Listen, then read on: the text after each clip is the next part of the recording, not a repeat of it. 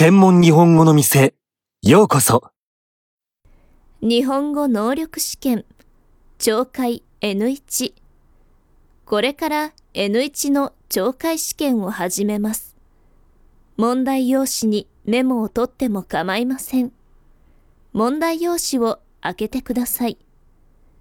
問題用紙のページがないときは手を挙げてください。問題がよく見えないときも手を挙げてください。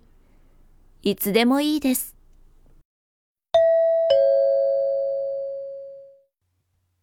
6番、市役所で男の職員と女の職員が市の広報誌について話しています。女の職員は次の号の広報誌をどのように改善しますか？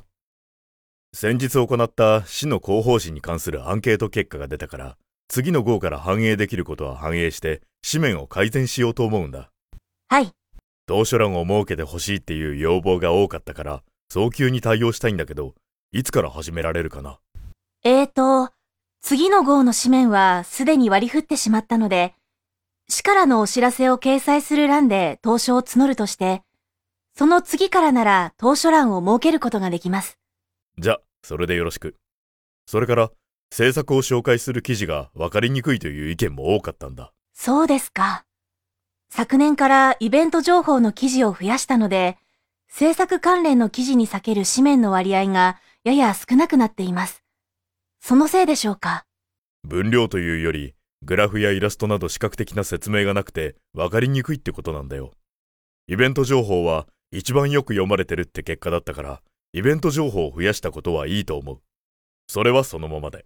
それより、その分かりにくいってとこを見直して。はい。次の号からやってみます。うん。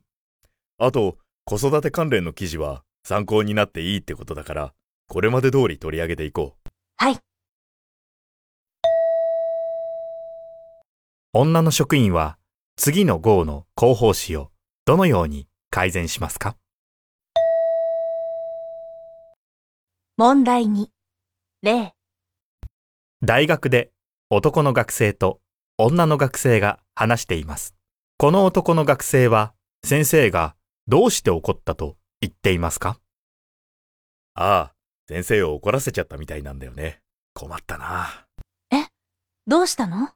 うーん。いや、それがね、先生に頼まれた資料、昨日までに渡さなくちゃいけなかったんだけど、いろいろあって渡せなくて。ええそれで怒られちゃったの？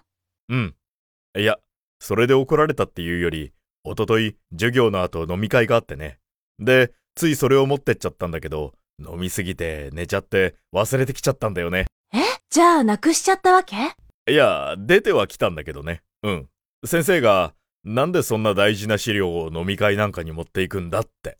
まあ、そりゃそうよね。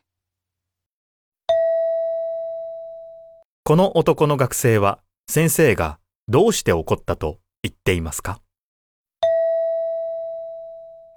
1番、テレビでレポーターが陶磁器の職人にインタビューをしています。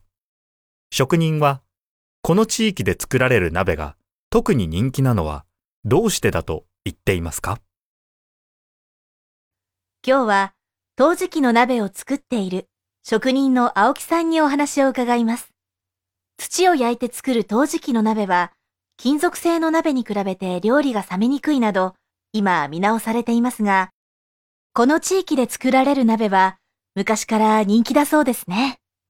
ええ、ご存知のように、陶磁器の鍋の弱点は割れやすいことです。もともとこの地域で採れる土は強度が弱く、鍋には向いてないんですが、試行錯誤の末、海外から輸入した石を材料に得ることで、非常に強度の高い鍋を作り出すことに成功したんです。なるほど。親子三代長く使えるとご愛顧いただいてます。ただ、ここ最近は海外からの製品に押され気味で、安くて見た目が華やかな製品っていうのはやはり人気ですからね。ええ。競争力をつけるためにも、今後は揚げ物や蒸し焼きといったいろいろな調理に使えるよう、機能性を高めるなど、より一層の工夫が必要だと考えています。職人はこの地域で作られる鍋が特に人気なのはどうしてだと言っていますか？2番、喫茶店で男の人と女の人が話しています。男の人は新しい部署の人材募集に応募するにあたり何が心配だと言っていますか？今度、うちの会社、商品開発の新しい部署の立ち上げで、他の部署から広く人材を募集することになったんだ。へえ、いつか開発の仕事やってみたいって思ってたから、応募してみようと思って。いいじゃない。頑張って。うん。上司にも相談したら、思い切って受けてみろって背中押されたよ。ああ、心配なんだよな。開発の仕事は人気ありそうだから、競争率高いだろうね。そういうんじゃなくて、僕は開発の仕事の経験もないし、すごい自信があるわけでもないから、落ちたとしても、まあ、仕方ないというか、そんな気にはしないんだけど、落ちた時、今の部署でこれまでと同じように過ごせるかなって。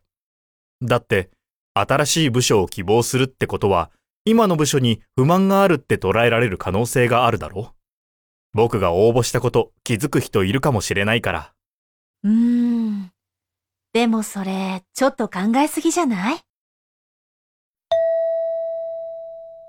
男の人は新しい部署の人材募集に応募するにあたり何が心配だと言っていますか